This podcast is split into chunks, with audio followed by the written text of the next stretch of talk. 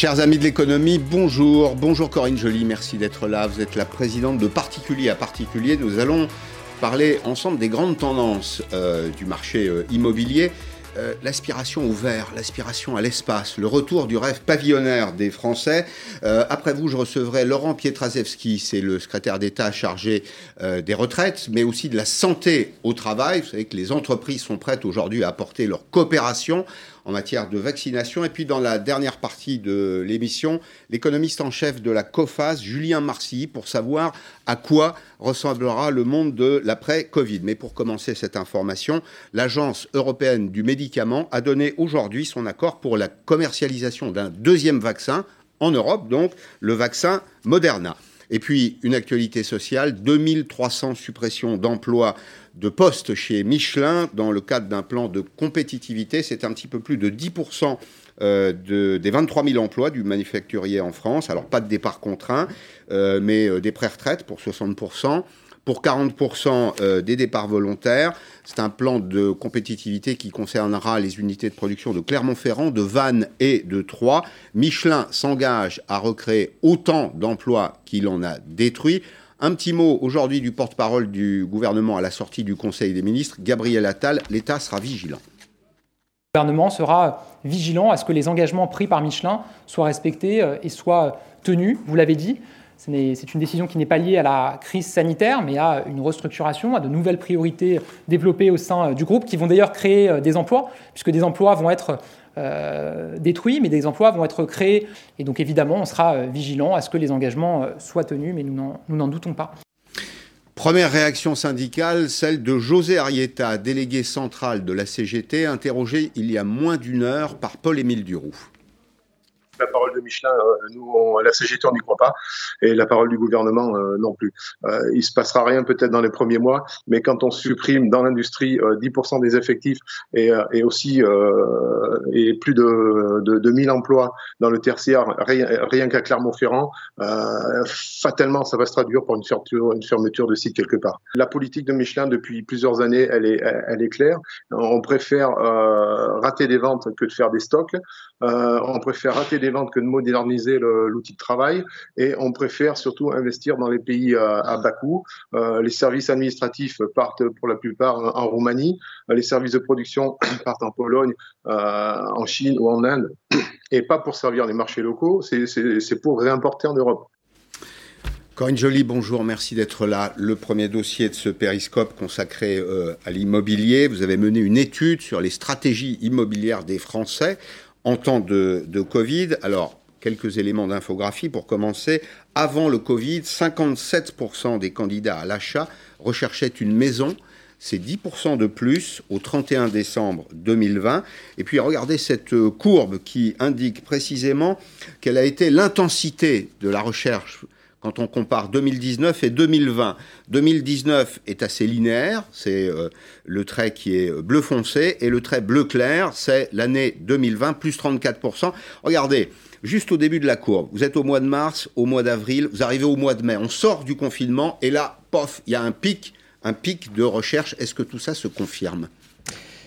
Ah oui, euh, c'est exactement ce qu'on a vécu, euh, un confinement qui a été vécu dans la sidération avec un gros stop et une reprise euh, dingue en mai-juin avec euh, tout d'un coup une explosion du volume de recherche qui s'est euh, maintenue même pendant l'été et qui a fini par se stabiliser depuis la rentrée, mais quand même en hausse. Alors il faut dire qu'il y a des bonnes conditions hein, encore sur le marché aujourd'hui, des taux d'intérêt qui sont excellents et surtout une forte volonté d'acheter parce que l'autre point qui ressort énormément dans l'étude, c'est que les critères de recherche ont changé qu'il y a de nouvelles aspirations quand même euh, aujourd'hui et surtout de nouvelles possibilités, notamment grâce au télétravail. je ne vous cache pas qu'on s'est posé la question pendant le Covid. Vous savez, il y a toujours des manifestations d'intérêt. Euh, est-ce qu'elles se sont traduites dans les faits? Ce que, vous, ce que vous avez mesuré, vous, ce sont les intentions d'achat. C'est bien ça. Est-ce que les, consommateurs, les ménages passent euh, du, geste de la parole au geste, en quelque sorte? Alors dans l'étude, on a volontairement éliminé toute la partie qui a vraiment suivi le confinement parce que là, en effet, l'espèce de gros boom, euh, mmh. c'est difficile de savoir euh, qui finalement a laissé tomber. On s'est focalisé sur la période de septembre à décembre où les projets avaient quand même eu le temps de mûrir. Euh, pour corroborer quand même les, les informations qu'on donne, ce qui est intéressant, c'est qu'à la fin de l'année, le prix des maisons avait plus augmenté que le prix des appartements, Mhm. ce qui est assez rare quand même sur le marché, parce qu'en général, ce sont les appartements qui sont dans les zones tendues et les maisons dans le sens inverse. En général, il y a plus d'offres, donc en général, c'est l'inverse.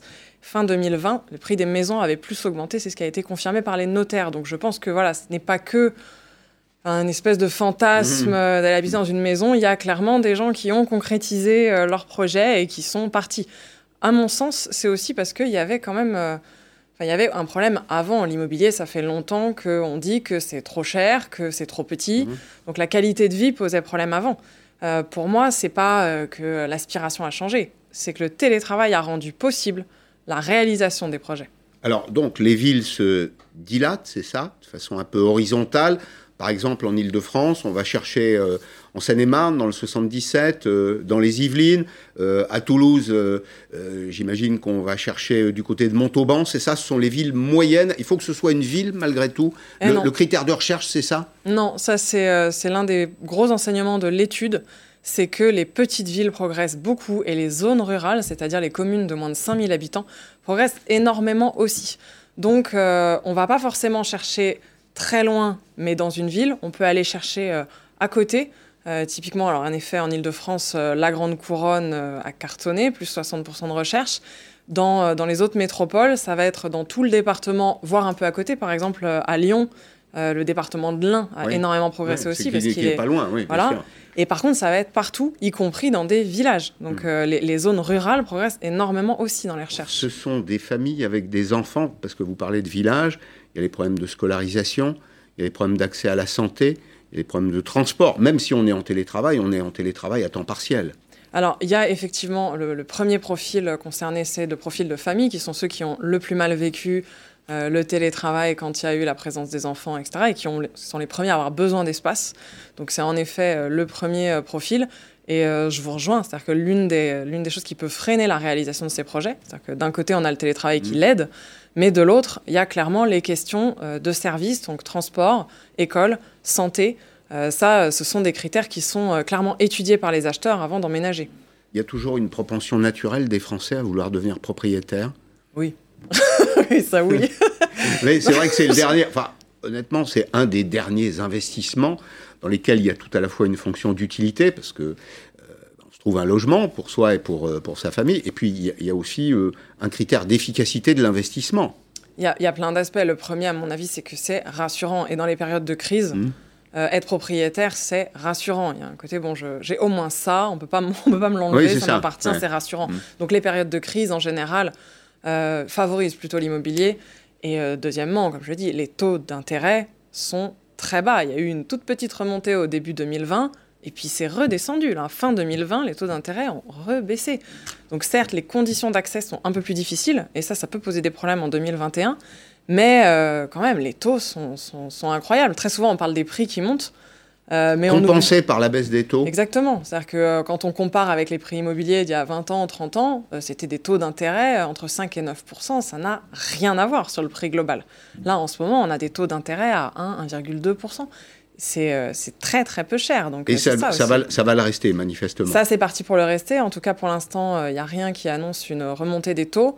Et en plus, euh, les, alors, les conditions euh, sont strictes, mais elles viennent d'être légèrement assouplies euh, sur le taux d'endettement. Oui, on peut passer de 33 Voilà, à on peut 35 passer à de son revenu. 35%, Exactement. On peut emprunter sur une période un tout petit peu plus longue. Alors sur Paris et Grande Couronne, la recherche de logements à l'achat, c'est plus 62%. On a ce chiffre avec une, une recherche appliquée euh, sur les maisons.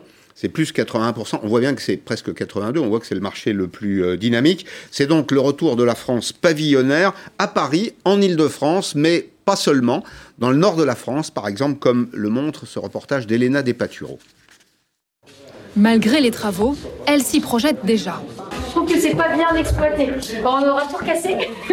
Julie et son mari viennent d'acquérir cette maison de 120 mètres carrés à Maubeuge, près de Lille. Pour 124 000 euros, le couple met fin à des années de location. Julie, mère de trois enfants, rêvait d'un jardin. Avec 1000 mètres carrés de terrain, la voici comblée. Avec le confinement, on a vu qu'on manquait d'espace. Et du coup, euh, quand on a eu l'occasion de visiter cette maison-là, on s'est dit, bon, bah, c'est maintenant. On n'avait pas spécialement prévu d'acheter. Mais du coup, tout de suite, on s'est dirigé vers les banques. Et comme c'était accepté, on a dit, bon, bah, allez, on est parti. Grâce à des taux d'intérêt très bas, ils ont pu contracter un prêt sur 25 ans. Et les conditions d'octroi de crédit viennent d'être assouplies par les banques. Ils viennent d'augmenter le, taux d'endettement de 33 à 35 donc ça va réouvrir un éventail d'acquéreurs possibles. Ici, près de Lille, les maisons individuelles ont la cote. Et la tendance est la même partout en France, alors que les ventes d'appartements enregistrent une baisse de 9% Les experts parlent même d'un marché euphorique, avec des ventes records depuis juin. Le télétravail a été un accélérateur. Clément va s'offrir une maison en région parisienne. On peut très bien travailler de la maison. On n'a plus de raison de s'interdire euh, de s'éloigner un peu pour retrouver euh, un vrai équilibre avec un vrai, une vraie qualité de vie. Il va donc quitter son appartement de 47 mètres carrés pour cette maison de 115 mètres carrés, sans regret. Corinne Joly, présidente de PAP, particulier à particulier, est avec nous aujourd'hui dans Périscope. Est-ce que tout le monde peut acheter en France aujourd'hui? De l'immobilier, bien sûr. Non, non. Euh, malgré tout, bon, en dehors des critères habituels de revenus stables, etc., il y a quelque chose quand même qui est nouveau depuis la crise sanitaire, c'est que les banques sont très vigilantes à votre employeur. Et les secteurs qui souffrent le plus de la crise euh, ne peuvent concrètement pas emprunter. C'est-à-dire que si vous travaillez dans la restauration, euh, dans l'hôtellerie, le tourisme, l'événementiel, même si vous êtes en CDI, et même si de votre point de vue votre situation est stable, la banque risque de considérer que votre secteur est à risque, que si vous perdez votre emploi, vous n'en retrouverez pas. Et donc aujourd'hui, il y a des secteurs entiers qui sont exclus du crédit, euh, ce qui peut, enfin, ce qui, est, la double peine pour eux. C'est vrai que c'est assez, euh, c'est assez tragique. Dernière question est-ce que vous pensez, puisque vous observez finement le marché, que la, France, la France de la démographie, la France euh, humaine, de la géographie humaine, se redessine sous nos yeux, point après point, à petit bruit, si je puis dire? J'espère. J'espère. C'est pas gagné. Je pense que là, il y a une mhm. vraie fenêtre de tir pour rééquilibrer l'aménagement du territoire. Ça fait des décennies qu'on métropolise la France et que ça crée d'un côté euh, des villes qui sont trop chères, trop embouteillées, trop serrées, de l'autre des territoires dans lesquels il n'y a plus de services. Je pense que là, on a une vraie occasion de rééquilibrer euh, l'aménagement du territoire, que ce serait gagnant pour tout le monde, mais il faut quand même aussi qu'il y ait une volonté politique réelle, parce que comme vous l'avez dit, les écoles, les hôpitaux, les transports, c'est nécessaire pour que les gens puissent s'installer ailleurs. Il n'y a pas que l'emploi. Et euh, donc, euh, voilà. Il y a une fenêtre de tir, j'espère qu'elle sera prise. Merci beaucoup. Merci Corinne Joly d'être venue aujourd'hui dans Périscope. Dans un petit instant, je reçois Laurent Pietraszewski, le secrétaire d'État chargé des retraites et de la santé au travail. Ça va beaucoup vous intéresser parce qu'on va parler du télétravail, vous savez qu'il est euh, assoupli. On va parler aussi du rôle des entreprises dans la politique de vaccination de l'État. Mais un petit mot d'abord, le porte-parole du gouvernement faisait le point tout à l'heure après le Conseil des ministres et bah, il nous dit en substance que nous avons encore quelques mois difficiles devant nous. Nous avons encore devant nous plusieurs mois euh, difficile et nous avons euh, encore euh, devant nous un temps où nous devrons vivre avec ce virus avant de pouvoir retrouver le cours de nos vies normales. Aujourd'hui, le virus circule moins vite, moins fort en France que chez beaucoup de nos voisins européens, mais la situation reste pour autant évidemment préoccupante. Bonjour Laurent Pietraszewski. bonjour. Vous êtes préoccupé? Bah, moi, je suis euh, euh, attentif à la situation sanitaire de notre pays, qui est, c'est vrai, euh, préoccupante. Donc, j'entends bien ce que vient de dire Gabriel Attal. Ça veut dire quelques mois avec une activité au ralenti, des contraintes dans la liberté d'aller et venir. Jusqu'où ça peut aller? Bah, euh, D'abord, euh, c'est des mesures euh, de précaution sanitaire qu'on connaît tous et qu'on applique depuis plusieurs mois. la distanciation physique, vous avez dit un mot tout à l'heure du télétravail. à chaque fois que c'est possible, quand l'activité le permet, ça doit être la bonne réponse dans l'organisation du travail. la distance, le fait de se laver les mains régulièrement, le fait de porter le masque dans l'ensemble des endroits clos, mais aussi lorsqu'on est à l'extérieur. Voilà, toutes ces mesures de précaution qu'il nous faut prendre. Mais vous savez quelle est la question que les Français se posent en, en même temps, on ne voudrait pas vous la poser. Est-ce qu'on va vers un reconfinement? Les Allemands reconfinent, prolongent le confinement, les Anglais aussi. La France, euh, territoire de Gaulois qui résiste euh, vous savez que les décisions qui sont prises en la matière se font sur la base des indicateurs sanitaires. Mm. Voilà. Donc il y a euh, des points réguliers qui sont faits par Olivier Véran, euh, par le Premier ministre Jean Castex. C'était ce moment-là, à l'issue des conseils de défense, que sont portées à la connaissance de l'ensemble de la population les décisions qui sont utiles pour la protéger. Mais pour le moment, il n'en est pas question. Ah, écoutez, c'est pas le sujet. c'est pas le sujet aujourd'hui. C'est pas le sujet aujourd'hui. Je crois que on va voir avec notamment les indicateurs sanitaires que nous suivons de façon extrêmement précise puisque vous savez que euh, les euh, fêtes de fin d'année ont pu amener un certain nombre de rassemblements de nos concitoyens et qu'il nous faut être particulièrement attentifs une dizaine de jours après euh, notamment ces événements pour voir quelle est l'évolution des indicateurs sanitaires. Sur la stratégie de vaccination, est-ce qu'il ne serait pas plus productif de prendre une bonne fois pour toutes le taureau par les cornes, c'est-à-dire d'arrêter l'alternance entre couvre-feu, confinement, mini-confinement, aller de confinement intermittent en couvre-feu pour rentrer dans une stratégie qui est peut-être plus dur sur le plan politique, mais qui imposerait par exemple des vaccinations obligatoires à certains endroits pour certaines catégories de personnes,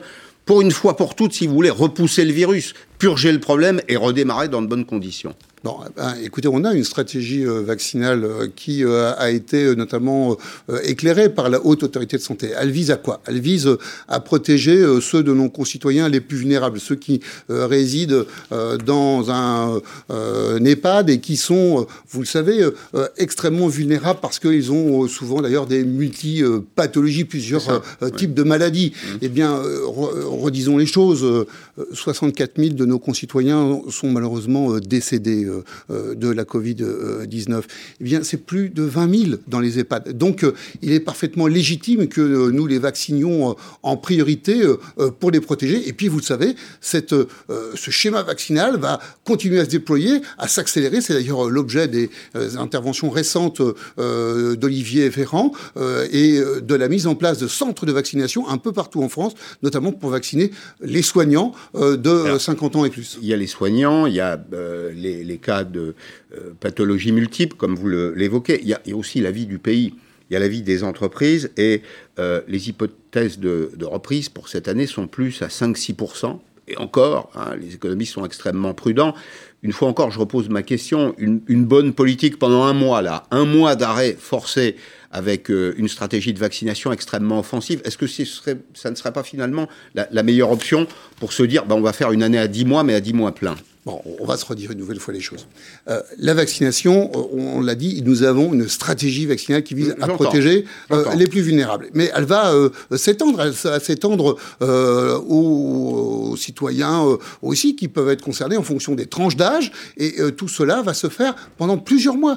Une campagne vaccinale, c'est plusieurs mois. C'est vrai. C'est jusqu'à l'été. Ce n'est pas un coup sec comme ça en une fois, en, en trois semaines. Il y a plus de 60 millions euh, de Français à vacciner et nous avons un, approvisionnement euh, euh, progressif, comme tous les pays européens, du nombre de doses de vaccins pour répondre à la stratégie vaccinale que j'ai tout à l'heure détaillée. Alors, vous avez déclaré vouloir appuyer les, entreprises les entreprises qui sont d'ailleurs candidates à donner un petit coup de main, eh bien, selon Geoffroy Roux Bézieux, le président du MEDEF, c'était ce matin sur France Info, elles sont prêtes. Les entreprises, elles peuvent faire deux choses. D'abord, elles peuvent aider euh, leurs salariés quand ils ont besoin de se faire vacciner. En Israël, par exemple, à 18 heures, euh, les centres de vaccination sont ouverts pour les moins de 60 ans et les entreprises laissent partir les gens pour se faire vacciner. Donc ça, nous, on est prêt à le faire le plus vite possible. Et elles peuvent aussi vacciner en entreprise. Vous savez qu'on fait plusieurs centaines de milliers de vaccins contre la grippe, plutôt dans les grandes entreprises. Alors bien sûr, c'est important de le dire, volontaire et, anonyme. Il n'est pas question pour nous de dire toi tu viens travailler parce que tu étais vacciné. C'est d'abord c'est illégal. Ni voilà, Laurent Piotraszewski, euh, le patron des patrons, toutes les garanties sont données là, manifestement. Il y a la garantie euh, euh, du volontariat, d'abord, celle de la discrétion, le respect du secret médical. Dans votre esprit, quelle forme pourrait prendre la coopération des entreprises dans votre politique, euh, dans votre stratégie globale? On va tout de suite se dire les choses. Euh, c'est le rôle des services de santé au travail. C'est cela euh, qu'il faut entre. On a plus de 8000 professionnels de santé compétents que sont les médecins du travail, les infirmiers, les infirmières du travail, qui, eux, sont là et sont une ressource inestimable pour contribuer à cette campagne de vaccination. Et c'est au travers de ces professionnels de la santé que nous pouvons agir aussi effectivement dans le cadre de ces services de santé qui sont parfois en entreprise quand ce sont des services de santé autonomes, mais qui sont aussi parfois totalement indépendants, qui sont des services de santé inter entreprise. Donc ce sont ces professionnels de santé compétents dans le respect euh, total évidemment mmh. du consentement éclairé, du secret médical qui pourraient intervenir, c'est l'objet de la proposition que j'ai faite à Olivier Véran. Qui pourraient intervenir mais qui vont intervenir ou pas Où sont les freins, s'il en existe? Mais, euh, Alors je vais vous dire, j'ai pris déjà toutes les dispositions depuis l'ordonnance du 2 décembre, où j'ai fait euh, paraître euh, l'ensemble euh, des prérogatives, mais aussi des actions que j'attends des services de santé au travail.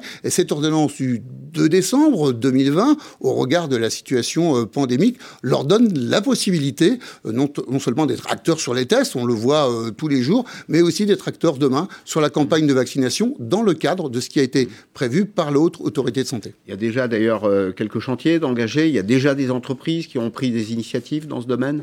Alors, on, sent qu'il y a euh, une envie d'un certain nombre d'entreprises.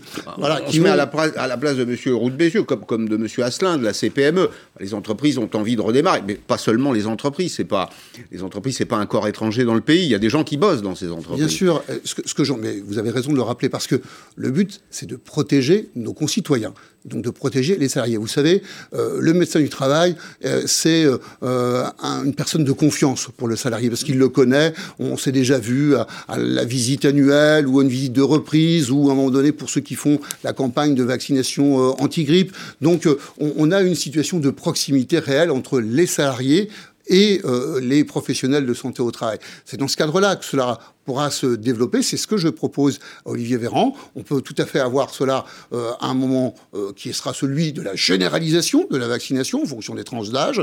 Et puis on peut aussi imaginer que nous puissions intervenir au niveau des services de santé au travail, notamment vis-à-vis euh, des Français vulnérables, vous savez, lorsqu'on est diabétique ou lorsqu'on est peut-être en situation d'obésité, eh bien, on est souvent aussi connu du médecin du travail avec qui on a pu échanger. Eh bien, lorsque le moment sera venu, je pense que les services de santé au travail pourraient intervenir aussi pour ces Français salariés. Le moment est peut-être venu. Quand vous dites que le moment sera venu, le moment est peut-être venu. Les mesures d'aide des entreprises, est-ce qu'elles ont une espérance de vie limitée? Vous savez, euh, sur le sujet, euh, euh, nous avons, avec Bruno Le Maire, avec Alain Griset, avec Agnès Pannier-Runacher, dit déjà clairement les choses. Nous, nous, nous, aiderons, nous aiderons les entreprises à chaque fois que cela sera nécessaire. Vous savez, nous continuons à le faire, notamment pour les secteurs qui sont particulièrement touchés, comme ceux des cafés et des restaurants, mais aussi de l'événementiel, mais aussi de la culture. C'est une préoccupation permanente pour nos gouvernements. Mmh. Donc, bien sûr que nous sommes attentifs. Vous savez que nous l'avons été euh, déjà au travers, par exemple, des prêts garantis par l'État, pour lesquels nous avons programmé d'ores et déjà la possibilité de rembourser plus tard que ce qui était prévu euh, les euh, aides qui ont été avancées. Je voulais qu'on dise deux mots aussi du télétravail parce que beaucoup de salariés veulent retourner travailler en entreprise. Il y en a qui sont très bien chez eux, manifestement, mais il y en a qui veulent retourner en entreprise. Il y en a quelques-uns qui ont épuisé hein, les charmes du, du télétravail. Vous savez, il y a cette espèce d'affectio societatis. On a envie de se retrouver ensemble à un moment donné. Enfin, une entreprise, c'est une communauté de destin aussi. On travaille euh, ensemble. Eh bien, Elisabeth Borne, hier, annonçait des mesures d'assouplissement. Vous allez nous en dire un peu plus dans, dans une seconde. On a plus de la moitié des salariés en télétravail 5 jours sur 5 qui souffrent d'isolement. Donc, on va permettre dans ces entreprises aux salariés qui en, qui en expriment le besoin de revenir un jour par semaine. Un jour par semaine ou plus, non? Là aussi, redisons les choses. Il y a une règle, c'est celle du télétravail, parce que le télétravail est un pilier essentiel de la lutte contre la pandémie. À chaque fois que mon activité le permet, je suis en télétravail. Qu'est-ce que nous entendons? Qu'est-ce que j'entends? Vous savez, depuis euh, que je suis en charge de la santé euh, euh, des salariés, j'ai fait plus d'une dizaine de services de santé au travail un peu partout en France. Qu'est-ce que j'ai entendu récemment à Beauvais Qu'est-ce que j'ai entendu récemment à Soissons en discutant avec les psychologues du travail que j'ai rencontrés dans les services de santé au travail? Il y a un besoin à un moment donné, pour certains, pas pour tous, mais de se retrouver dans un autre environnement que celui de la maison pour des Françaises et des Français qui parfois sont depuis hmm. plus de deux mois euh, chez eux en travail distanciel. Quand ça n'est pas six. cela, ça n'est pas six mois. Cela doit être mmh. effectivement envisagé. Envisagé, moi j'insiste toujours, dans un dialogue social de proximité pour une durée de une journée maximum par semaine. Mais ça peut être euh, une semaine, une journée, et la semaine d'après, une demi-journée, ou peut-être une journée sur 15 jours. La question, c'est de répondre aux besoins du salarié et que cela se fasse avec l'expression totale de la responsabilité de l'employeur qui est en charge de la sécurité et de la santé des salariés, qui doit rester attentif au fait qu'on n'ait pas de regroupement, qui doit rester attentif au port du masque, aux gestes barrières, au fait de se laver les mains. Vous voyez, tout cela, c'est une réponse à la réalité de ce que vivent nos Français. Les, entreprises ont fait le nécessaire, non? Dans l'immense majorité des cas. Le chef d'entreprise n'est pas complètement fou. Enfin, il sait bien qu'il n'a aucun intérêt. Très bien fait le travail, ça a été reconnu, y compris par les organisations euh, des salariés. Mais vous savez, en fait, les deux ont bien fait le travail. Euh, si, on doit avoir un regard porté sur euh, euh, la discussion, le dialogue social de proximité des entreprises, c'est que pendant cette pandémie, il a été exemplaire. Il a été exemplaire de part et d'autre. Mais vous savez, cette possibilité donnée de revenir une journée maximum dans le cadre de, son entreprise, c'est aussi parce que c'est ça qui va permettre de faire vivre le télétravail dans le temps. Parce qu'on sait que ce télétravail reste la meilleure façon de lutter contre la pandémie. Et nous savons que nous sommes face à cette pandémie pour encore plusieurs semaines, plusieurs mois, et que le télétravail va continuer. Vous n'avez pas peur qu'il y ait des entreprises qui s'aperçoivent que finalement certains salariés euh, n'étaient pas utiles, qu'on peut vivre sans eux, même loin de l'entreprise? Il n'y a pas un risque social derrière tout ça? Bon, euh, moi, je suis attentif au fait qu'on a besoin, vous avez dit tout à l'heure, on a besoin de se retrouver. Oui, bien sûr. Voilà, on a besoin de ce lien social. Vous l'avez fait avec mais ça, c'est latine. Les salariés. voilà. Mais, mais euh, en, tous les cas, euh, mais c'est vrai globalement pour nous tous. Mais c'est vrai que le, cadre du travail, c'est un endroit où on s'inscrit dans, dans, le lien social. Donc, moi, je, moi, je crois que euh, nous, voyons qu'il y a euh, peut-être avec cette crise sanitaire une accélération euh, de la bonne compréhension du télétravail. Le travail à distance, ça peut se faire de façon relativement équilibrée. Moi, je crois dans le temps à une forme de mixité lorsque le métier le permet, lorsque les activités le permettent. Je ne crois pas à, un tout travail distanciel, euh, mais je ne crois pas non plus qu'il faille se battre sur le fait que ça n'ait pas de sens. Mais ma question portait sur un, sur un autre sujet. Laurent Pietraszewski, je vous demandais si vous n'avez pas peur, au fond, que certaines entreprises s'aperçoivent vraiment qu'elles tournent très bien sans partie des salariés qui a été éloignée pendant très longtemps. Il n'y a, pas, a pas un risque social derrière tout ça, quand même? Moi, j'avais essayé de vous répondre, mais je, je, peux le faire encore plus précisément. Ce que je voulais vous dire, c'est qu'on voit bien que, à la fois côté employeur, mais côté salarié, les peurs qu'il y avait, les inquiétudes qu'il y avait au fait que, peut-être pour certains employeurs, de, penser que les salariés, lorsqu'ils étaient à distance, ne seraient pas complètement engagés, ne seraient pas complètement opérationnels. Pour les salariés, euh, le fait de ne pas être dans euh, le bureau ne permettrait pas d'avoir toutes les informations. Tout cela est tombé en partie euh, pendant cette période de pandémie et de télétravail. Mais ma réponse était claire et elle l'est toujours. Moi, je crois que euh, ce qu'on voit bien, c'est que c'est on, doit pouvoir mixer l'un et l'autre, c'est-à-dire trouver euh, des séquences distancielles quand l'activité le permet. Je rappelle quand même que euh, tout cela, ce n'est pas le quotidien de tous les Français. Hein. Lorsqu'on est à l'usine Toyota Donin et, et qu'on fabrique des Yaris dans ma région, c'est pas le quotidien de télétravail. Hein. Bon, donc j'insiste. Je, on est sur place. Voilà. Donc j'imagine que ça peut concerner beaucoup de monde, mais, mais pas tout le monde. Je ne l'oublie pas. Donc voilà. Mm. Moi, je crois que pour ceux que ça peut concerner, eh bien, ça peut fonctionner avec une mixité à la fois distancielle et présentielle. Deux questions d'actualité, même si ce qu'on a évoqué était tout à fait dans l'actualité, euh, sur, sur Michelin. Vous avez vu comme moi 10% d'emplois supprimés euh, en France. Alors l'entreprise promet, il y a une tradition de la sincérité chez Michelin. Il faut être à charge et à décharge. En général, quand on dit quelque chose chez Michelin, on le tient, mais euh, bon, 10% d'emplois supprimés, l'entreprise s'engage à les, à les recréer, alors qu'on parle de réindustrialisation.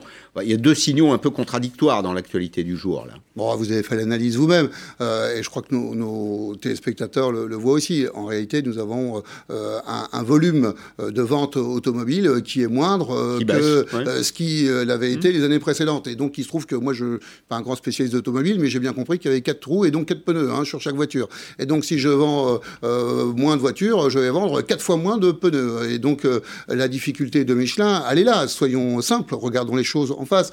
Vous savez, j'ai eu l'occasion de vendre de remplir cette mission d'intérêt général, à la fois comme député avant et maintenant comme membre du gouvernement, de travailler très longuement dans, le secteur privé. Je, crois qu'effectivement, vous avez raison de, souligner que Michelin est une entreprise où on a une grande qualité de dialogue social et une grande transparence. donc je, je, fais confiance à la fois aux dirigeants de Michelin, mais aussi aux partenaires sociaux de Michelin pour être attentifs à ce que sera l'emploi demain dans cette belle entreprise. Vous êtes euh, connu en France pour avoir été, pour rester d'ailleurs, le monsieur retraite. On est la réforme les choses, euh, là aussi, ont été dites par le président de la République et par le Premier ministre. Euh, nous sommes euh, dans une situation qui, regardez, nous l'avons fait nous-mêmes là pendant, je crois, les trois quarts de cet entretien. parler de la santé au travail, vous savez que c'est l'autre pan de ma responsabilité. parler de la crise sanitaire, la façon dont on protégeait les Français, dont on, on, protège les entreprises et les emplois des Français, c'est ça qui mobilise le gouvernement aujourd'hui. Et je crois qu'il n'y a pas de débat sur nos priorités. lorsque le moment sera venu, la réforme des retraites. Euh, enfin, pas dans l'année qui vient, en tout cas. Bah, écoutez, je crois que la priorité, elle est claire aux, yeux de tous ceux qui nous regardent. C'est la situation sanitaire, la protection de l'emploi. Eh bien, c'est ça euh, la priorité, et c'est ça euh, qui d'ailleurs occupe mes journées au quotidien. Lorsque le temps sera venu, nous reviendrons sur les sujets que nous avons portés devant les Français en 2017. On peut dire que la réforme des retraites, c'est un sujet important, mais pas urgent.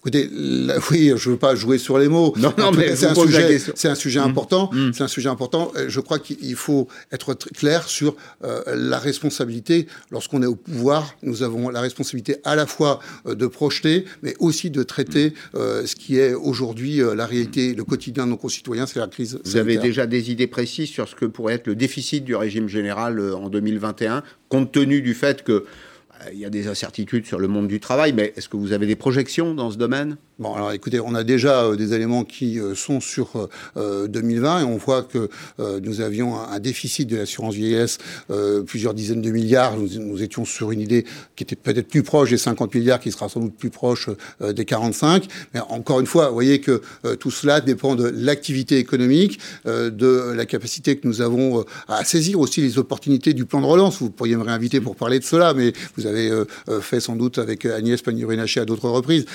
Notre capacité à saisir ces opportunités du plan de relance et, donc à avoir euh, une activité, parce que quand nous avons l'activité, nous faisons rentrer aussi des cotisations sociales et euh, nous rééquilibrons en tous les cas, euh, autant que faire se peut, notre système de retraite qui reste, c'est vrai, vous avez raison, structurellement déficitaire. Mais pas d'inquiétude, les pensions sont garanties pour ceux qui en sont les titulaires. Bon, il n'y a pas de doute à avoir en la matière, bien sûr que les, pensions sont payées et seront payées. Merci beaucoup Laurent Pietraszewski, merci d'être venu dans, dans, Periscope dans un petit instant. Julien Marcilly, c'est euh, le chef économiste de la COFAS. On va se, se demander ensemble à quoi ressemblera le monde de l'après-Covid. A tout de suite.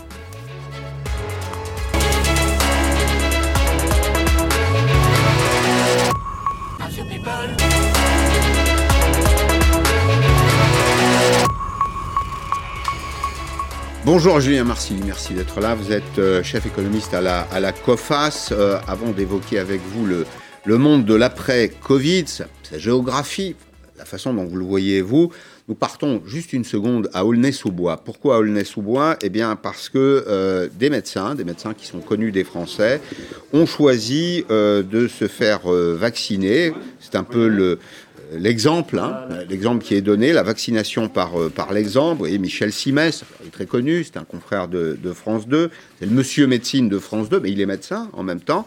Il a choisi de se faire euh, vacciner et le, ministre euh, était sur place. Alors je ne sais pas si le ministre a été vacciné, quand on va au bout de l'exemple, on le montre soi-même en général, mais on voit que alors là, je ne reconnais pas. Je vous avoue que ces images viennent juste d'arriver, on ne le reconnaît pas, mais ah ben, c'est voilà, Madame Carrère d'Ancos qui co-anime d'ailleurs une émission euh, médicale sur euh, sur France Télévisions. Voilà, là aussi euh, l'exemple. Bon, nous voulions vous montrer ces, ces images. je vais vous demander d'abord à quoi ressemblera l'ère post-Covid. Qu'est-ce qui la caractérisera selon vous? Vous arrivez aujourd'hui avec euh, une déclaration un peu spectaculaire de quelqu'un qui d'ailleurs est un spécialiste des déclarations spectaculaires, c'est le président brésilien Bolsonaro qui dit en substance, ça y est, nous sommes en faillite. Qu'est-ce qu'il faut comprendre? C'est un bon résumé de, ce à quoi va ressembler l'année 2021, en tout cas pour une partie du monde. C'est-à-dire que jusqu'à maintenant, en, tout cas depuis le début de la crise, on a vécu un peu dans l'illusion euh, que malgré cette, cette pandémie, on pouvait s'en sortir sans trop, de, sans trop de dégâts, parce que les gouvernements, les banques centrales sont venus à la rescousse. alors, en Europe, aux États-Unis, on a de la chance parce que les banques centrales vont continuer de soutenir les, les, gouvernements. Dans une partie du reste du monde, et en particulier dans bon nombre de pays émergents, ça ne va pas être le cas. Euh, c'est-à-dire les banques centrales n'ont pas cette crédibilité suffisante pour continuer de financer indirectement ou directement euh, le déficit public dans le pays en question. Et donc les gouvernements bah, sont face à un choix cornélien. C'est-à-dire que d'un côté, euh, vous vous dites, bon, je ne peux pas faire autrement que maintenir ce niveau de dépenses parce que les gens en ont besoin. et, mais dans ce cas-là, vous risquez de faire défaut sur les marchés avec toutes les conséquences que, que ça peut avoir pour des, pour des pays émergents, hein, des crises de dette. Et puis de l'autre, vous dites, bon, non, je vais tout faire pour éviter un défaut, parce qu'on sait, euh, on, sait ce qui se passe en Argentine, on sait que ça a des conséquences à long terme, mais à court terme, ça veut dire qu'il va y avoir du mécontentement et de la, et de la casse sociale. C'est le, retour, le retour du tiers-monde, enfin, quand vous parlez de déséquilibre, de, de situations inégalitaires, bien sûr à l'intérieur des pays, mais aussi entre les régions du monde, c'est le, le, retour de ce que Alfred Sauvy avait appelé le tiers-monde Globalement, sans aller jusqu'à cette expression, enfin, une des, euh, un des faits marquants, un des fils rouges finalement de cette crise, c'est que c'est un puissant accélérateur euh, de tendances structurelles qui étaient déjà préexistantes. C'est-à-dire que si on regardait les trajectoires de croissance avant la crise, on voyait déjà qu'il y avait une partie de l'Asie qui s'en sortait, euh, par exemple, beaucoup mieux que l'Amérique latine en général. Et eh bien là, aujourd'hui, ce qu'on observe, c'est que les, les, écarts sont encore plus grands. Et, ce qui se passe au Brésil, ce qui se passe au, Mexique ou dans d'autres pays est une illustration de, ça. Mais quand Bolsonaro dit euh, nous sommes en faillite, euh, aujourd'hui, ça signifie quoi pour les, Brésiliens? Ça veut dire appauvrissement, euh, ça veut dire dévalorisation de la monnaie, inflation, c'est tout ça non, pas exactement. déjà, il le dit justement pour éviter la faillite. Pour éviter ça. Voilà. Donc probablement, il n'y aura pas de faillite au Brésil, mais il n'y aura pas de faillite justement parce que Bolsonaro prépare l'opinion publique au fait qu'il ne pourra pas maintenir euh, les, mesures de dépenses sociales qui avaient été mises en œuvre et qui étaient euh, valables jusqu'à la fin de l'année 2020. Et c'est justement pour, euh, pour, pour éviter cette faillite qu'il prépare l'opinion publique à ça. Et nous et nous, jusqu'où pouvons-nous aller dans la socialisation de la crise? À quel point nos poches sont-elles profondes? Écoutez, en fait, ce, ce, qui est intéressant, c'est que ce débat, on l'a eu sur un sujet proche, mais qui n'est pas exactement le même, à la suite, je trouve, de, la crise de 2008-2009. Mmh. À l'époque, en fait, les banques centrales ont lancé pour la première fois des programmes d'assouplissement quantitatif. Et on se disait, mais jusqu'à quand ça va durer? C'est quelque chose qui est censé être temporaire. Euh. C'est juste pour euh, régler cette crise et ensuite on va en sortir. Et on s'est rendu compte, dix ans après, qu'une fois qu'on a mis le doigt dedans, eh bien, c'est très difficile d'en sortir. Là, aujourd'hui, euh, le risque est un peu le même, c'est-à-dire qu'il y a tous ces systèmes de prêts garantis, de chômage partiel qui ont été mis en place par les, par les gouvernements et qui ont évité la catastrophe hein, à court terme. Il faut, il faut féliciter les, gouvernements qui ont été beaucoup plus réactifs euh, que lors des précédentes crises, mais en résolvant le problème à court terme, mm. on crée peut-être aussi d'autres problèmes à, moyen terme parce qu'on sait que quand on a mis le doigt dedans, ça va être très difficile d'en sortir. Vous avez entendu Laurent Pietraszewski, qui était à votre place il y, a, il y a quelques minutes, qui confirme que le gouvernement maintiendra les mesures d'aide aux entreprises. Alors, c'est euh, les PGE, les prêts garantis par l'État, c'est le fonds de solidarité, c'est euh, l'activité partielle de longue durée. En fait, c'est du chômage partiel de longue durée, pour dire les choses euh, simplement. Ça durera tant qu'on nous prêtera? Alors, ce qu'on sait avec à peu près de certitude, c'est au moins ça va durer exactement au moins en 2021. C'est-à-dire que la Banque centrale européenne a remis au pot encore en fin d'année dernière. La Commission européenne a déjà annoncé que pour 2021, les règles budgétaires seraient euh, suspendues. Elle encourage les gouvernements à continuer de soutenir euh, l'économie. Après, le grand débat qui va avoir lieu au sein des institutions européennes pour 2021, c'est ça. Maintenant, on n'a plus besoin de parler du Brexit. On n'a plus besoin de parler du plan de relance, mais c'est quelle va être la règle budgétaire ensuite, à partir de 2022. On va voir réapparaître les frugaux, c'est ça Ceux qui disent, euh, bon, on veut bien euh, qu'il y ait un effet Covid, mais il faut en revenir à des fondamentaux de gestion budgétaire un peu plus solides, sérieux? Mais je, pense que la, distinction ne va pas forcément se faire entre frugaux et moins frugaux, elle va se faire entre ceux qui vont sortir plus rapidement de la crise sanitaire et les Néerlandais ne seront pas forcément dans, cette catégorie-là, par exemple, pour citer un exemple précis, et ceux qui vont avoir plus de mal à en sortir. Parce que ceux qui vont parvenir à en sortir assez rapidement vont se dire, bon, à partir de 2022, on peut essayer de revenir à une certaine normalité. et les autres, à l'inverse, euh, bah, vont continuer d'avoir besoin de ces soutiens. C'est un peu l'équation euh, liberté-sécurité. C'est-à-dire qu'on prend des mesures euh, drastiques hein, sur le plan sanitaire, on réduit les libertés.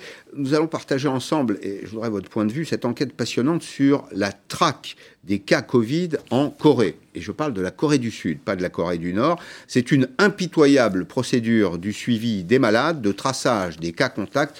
C'est un reportage de Constantin Simon. Tous les jours, ils traquent le virus. Ces enquêteurs viennent d'apprendre qu'un nouveau cas positif a été découvert deux jours plus tôt dans une clinique pour personnes âgées. Le centre a été entièrement désinfecté. Il est désormais fermé pour deux semaines. Tous les employés se sont bien fait tester, c'est ça? Oui. Leur enquête commence.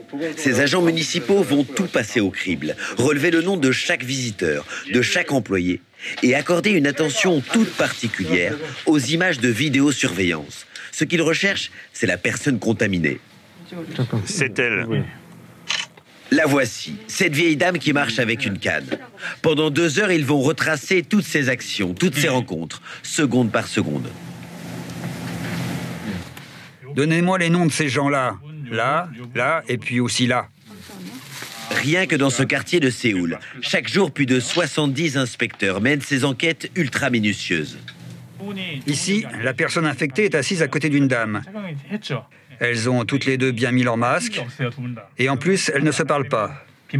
Donc il y a peu de possibilités de contamination. J'ai noté tous les mouvements de la personne infectée en les classant par tranche horaire. Quand elle va aux toilettes, ses repas, on note tout. Toutes ces informations, ces chasseurs de virus vont les rendre accessibles à tout le monde, des autorités jusqu'aux simples citoyens.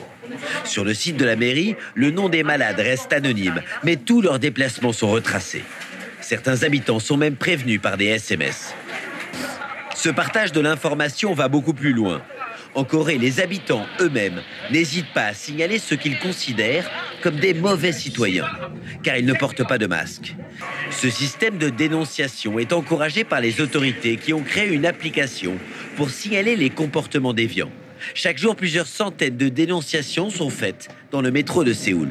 Grâce à la géolocalisation, ça détecte où on est dans le wagon. Donc ici, on est dans le premier wagon. Et euh, là, je peux signaler les, mauvais comportements. Et donc là, le non-port du masque, je le signale. On peut même écrire un commentaire et ajouter une photo. Et une patrouille de policiers va arriver euh, à la station d'après pour, pour voir. Depuis fin novembre, 250 agents du métro patrouillent dans les wagons, à l'affût du moindre masque mal porté. Une large majorité des Sud-Coréens soutiennent cette surveillance entre citoyens. Jusqu'ici, cette discipline policière et citoyenne a donné des résultats. La contagion n'a quasiment jamais dépassé les 1000 nouvelles infections par jour dans un pays de plus de 50 millions d'habitants. Voilà, c'est très étonnant hein, ce, reportage. Ça n'est pas nous, à l'évidence. Enfin, c'est peu soluble dans la société française. Mais est-ce qu'on peut dire, puisqu'il y a un lien entre euh, la crise sanitaire et le redécollage économique, que l'avenir est à la discipline? C'est toute la question. Est-ce qu'il y a une seule recette pour sortir de cette crise et est-ce qu'elle passe par des restrictions de, liberté? On en a beaucoup parlé dans le cas de la Chine, évidemment. Maintenant, il y a cet exemple-là sur la Corée.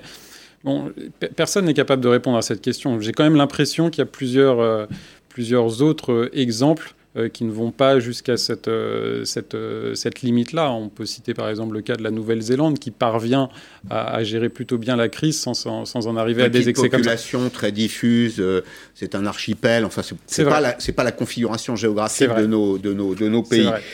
vous, évoquiez, vous évoquiez la semaine dernière dans une tribune remarquée dans les échos la japonisation du monde. Alors pourquoi la japonisation? Parce que le Japon a un stock de dettes considérable, c'est ça a été jusqu'à 200 50% du PIB, on est à 120% euh, en France. La japonisation du monde, ça, peut conduire à quelle situation? Le surendettement des États? Ce n'est pas seulement une question d'endettement des États, c'est une question d'endettement plus global des, acteurs économiques. Des ménages et, des entreprises. Exactement, et y compris des entreprises. Hmm. On est dans une situation de crise, les gouvernements, les banques centrales soutiennent euh, les, entreprises via des prêts garantis, via des conditions de crédit ultra favorables. Et euh, bah, évidemment, ça permet d'en sauver euh, beaucoup à court terme.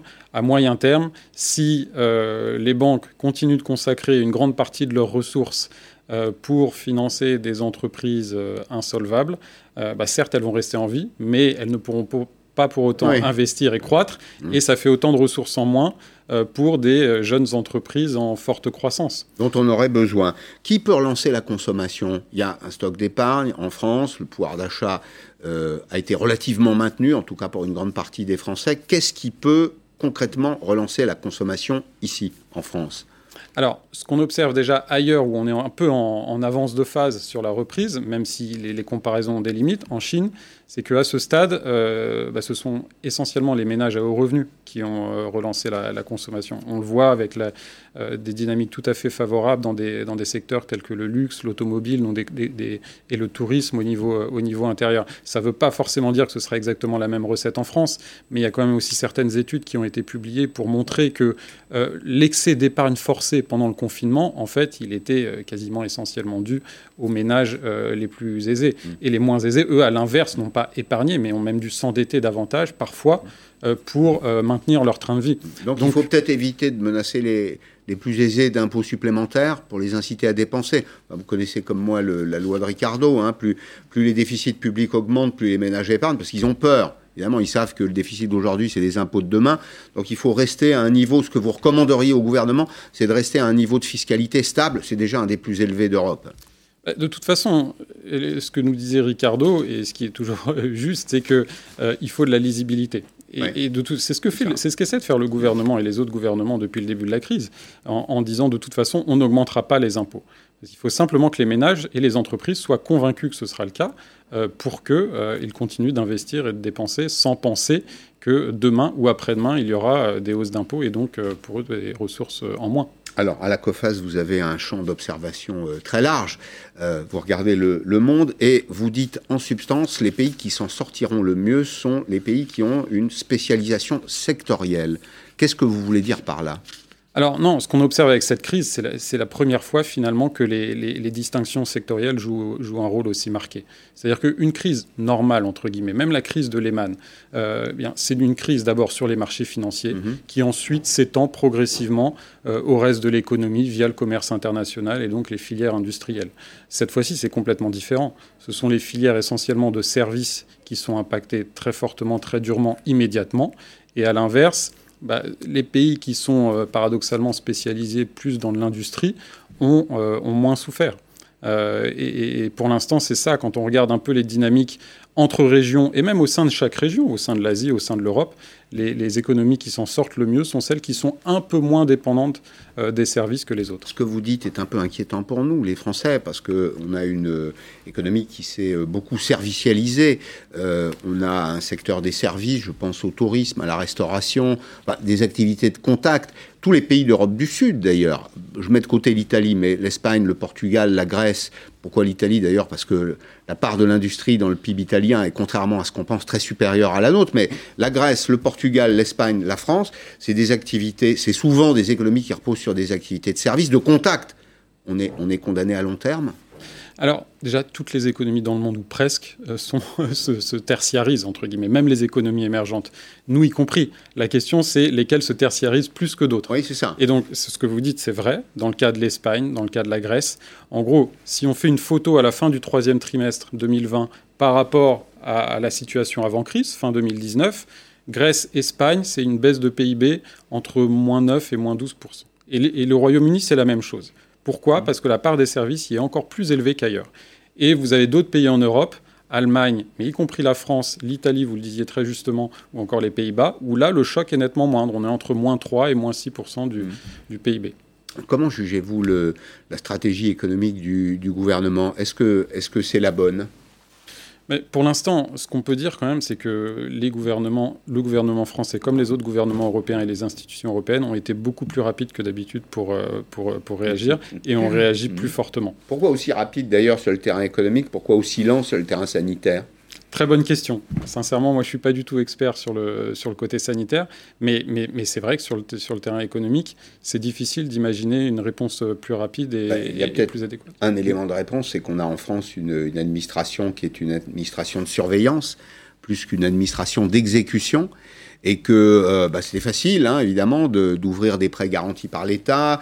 C'était plus facile d'exonérer les, entreprises de charges, de cotisations sociales, que de mettre en œuvre, parce que ça c'est très pratique, la logistique c'est extrêmement pratique. Peut-être que la réforme de l'État, elle s'impose plus que jamais, non, dans la situation qui est la nôtre. Je pense qu'à à la décharge du gouvernement, comme des autres finalement, euh, ce n'est pas la première crise économique. Et donc, on sait ce dont ont besoin maintenant les entreprises et les ménages. Et c'est pour ça qu'on a pu y répondre rapidement. En revanche, c'est la première fois qu'on fait face à une pandémie. Et donc, la première fois qu'on fait face à, une, euh, à un type de crise, bah, c'est mm. plus difficile de trouver les recettes. Bien sûr. Merci beaucoup, Julien Marcy. Merci d'être venu, économiste euh, en chef à la COFAS. Merci à vous tous de nous avoir suivis. Dans un petit instant, Arlette Chabot, le débat. Je vous donne rendez-vous dès demain à 16h en direct sur LCI. À demain.